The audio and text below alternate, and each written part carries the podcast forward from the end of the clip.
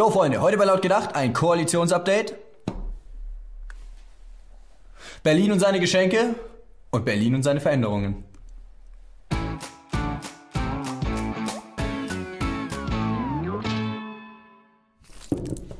Nach dem überraschenden Ende der Jamaika-Sondierungen gehen der CDU nun die Koalitionspartner aus. Aber eine Minderheitenregierung wollen die auf jeden Fall vermeiden. Ja, und so bleibt ihnen eigentlich nur noch die SPD als Koalitionspartner übrig. Also eine Neuauflage der GroKo. Wie das genau funktionieren soll, das ist natürlich die andere Frage. Denn wir als politisch denkende Menschen wissen ja, wie die SPD nach der letzten Wahl darauf reagiert hat. Wir interpretieren dieses Wahlergebnis eindeutig. Die Wählerinnen und Wähler wollen damit die Große Koalition abwählen. Und sie weisen der SPD den Platz in der Opposition zu. Wir werden in die Oppositionsrolle gehen. Unsere Aufgabe ist, die Opposition anzuführen in Deutschland. Zu dieser Regierung steht die SPD in Opposition. Klare Aussagen. Die SPD wollte sich eine Auszeit nehmen, mhm. sich erneuern. Nach dem historisch schlechten Ergebnis bei der letzten Wahl war das aber auch dringend nötig. Ja, und die Sozis wären auch so gern in die Opposition gegangen. Aber der Bundes-Uhu, der ruft.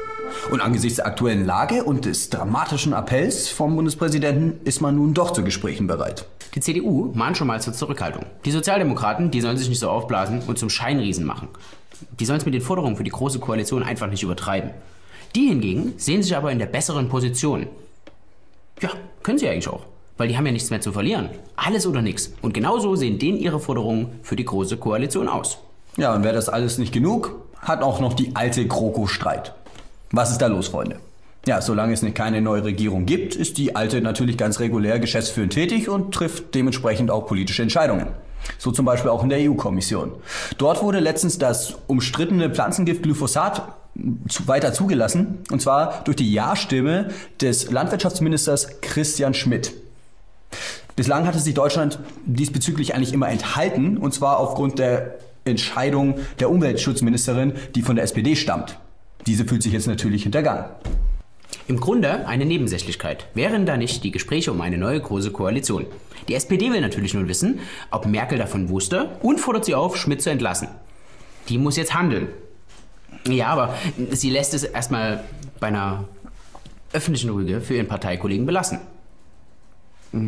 Die Autorität von ihr ist natürlich dadurch trotzdem irgendwie angekratzt. Man hat das Gefühl, sie hat den Laden nicht mehr im Griff. Ja, und seit der Bundestagswahl ist Merkel eh unter Druck. Aber das scheint ja nichts auszumachen. Selbst bei Neuwahlen würde sie neu antreten. Ja, und die Arroganz bemerkt jetzt sogar die Parteibasis. Aber offenbar gibt es ja noch genug CDUler, die ihr freudig unter die Arme greifen. Anders kann man dieses Phänomen nun wirklich nicht erklären. Merkel zieht alles, außer Konsequenzen. Weihnachtszeit, Weihnachtszeit, macht euch für das Fest bereit. Überall in Deutschland laufen die Vorbereitungen auf das Weihnachtsfest in Hochtouren. Der Duft von Lebkuchen und Glühwein steigt einem in die Nase. Aber dieses Jahr ist alles anders. Der Duft von Multikulti liegt in der Luft. Und aus Weihnachtsmärkten werden Hochsicherheitszonen. Und statt vom freundlichen Nikolaus werden die Besucher von schwer bewaffneten Polizisten begrüßt. Ja, dass es überhaupt noch Weihnachtsmärkte gibt, das ist keine Selbstverständlichkeit. Weihnachtsmärkte. Wir haben 2017. Das ist ein starkes Zeichen. Ein Zeichen, dass wir uns von den Terroristen nicht diktieren lassen, wie wir unser Leben leben. Und weil wir uns unser Leben von den Terroristen nicht vorschreiben lassen, haben sich die Politiker dieses Jahr für euch was ganz Besonderes einfallen lassen. Die Islamisierungssperren, die den Alltag von den Weihnachtsmärkten fernhalten sollen, die kommen dieses Jahr frisch verpackt als Geschenke. Oder auf andere kreative Weise werden die Islambrecher verschleiert. Dieses Gefühl der Sicherheit ist natürlich nicht umsonst. Die Städte und Gemeinden lassen sich das ganz schön was kosten. Und die Kosten werden auf die Besucher, also euch umgelegt. Ein kleiner Preis für die Freiheit. Und das in einem Deutschland, in dem wir gut und gerne leben.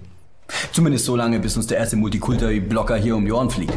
Und dann ist es auch mit der besinnlichen Weihnachtszeit auf den schönen Weihnachtsmärkten vorbei. Berlin ist bunt, tolerant und weltoffen. Was Berlin jedoch nicht ist, ist sicher. Aber das ist ja auch kein Attribut, das man mit einer multikulturellen Großstadt verbinden würde. Bisschen Drogenhandel hier, bisschen Messerstecherei da. Das nennt man in Berlin Integration. Das öffentliche Leben wird komplett durch kriminelle Banden bestimmt. Doch das Gefühl der Sicherheit soll aufrechterhalten werden. Soweit es eben möglich ist. Den Anschein wahren. Lächeln. Immer fleißig lächeln. Doch ab und zu bekommt auch die Fassade Risse.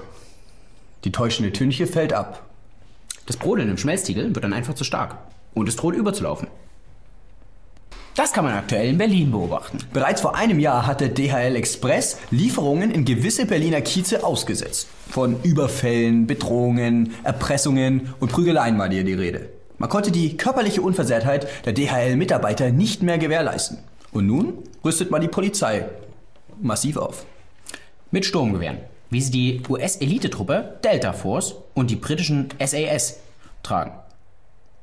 Ja, also man muss sich da den neuen Gegebenheiten anpassen. Meint man zumindest. Ja, vielleicht kriegt es auch mal die Berliner Polizei wieder hin, Taschendiebstähle zu verfolgen. Aber nicht nur die Berliner Polizei darf sich so kurz vor Weihnachten über die neue Ausrüstung freuen. Auch für die Mitarbeiter der Berliner Verkehrsgesellschaft steht eine Bescherung an. Für sie gibt es ab sofort Schuss- und stichsichere Westen. Warum die BVG plötzlich so freundlich zu ihren Angestellten ist, fragt ihr euch? Eine einfache Kostenfrage. Laut dem Sicherheitsbericht 2016 gab es im vergangenen Jahr insgesamt 575 Übergriffe gegen Beschäftigte der BVG. Und davon hatten 67 Fälle eine Arbeitsunfähigkeit von mehr als drei Tagen zur Folge. Ja, also die Kosten für die Arbeitsunfähigkeit übersteigen jetzt die Kosten für die Schutzwesten. Arbeitssicherheit nach dem Berliner Modell. Großartig. So, Freunde, das war's dann auch schon wieder mit der Sendung. Schreibt uns in die Kommentare, wie ihr euch auf die neuen Zeiten vorbereitet und was ihr für eine Schutzausrüstung deswegen dabei habt. Ansonsten teilen, liken, kommentieren, abonnieren, euren Freunden Bescheid sagen, Patrons und Paypals werden, damit die Sendung, naja, damit wir halt auch ein bisschen was haben. Lebkuchen, etc. pipapo. An die, die es schon sind, ihr seid die allerbesten. Haut rein. Alex Malenki ist kein Verbrecher.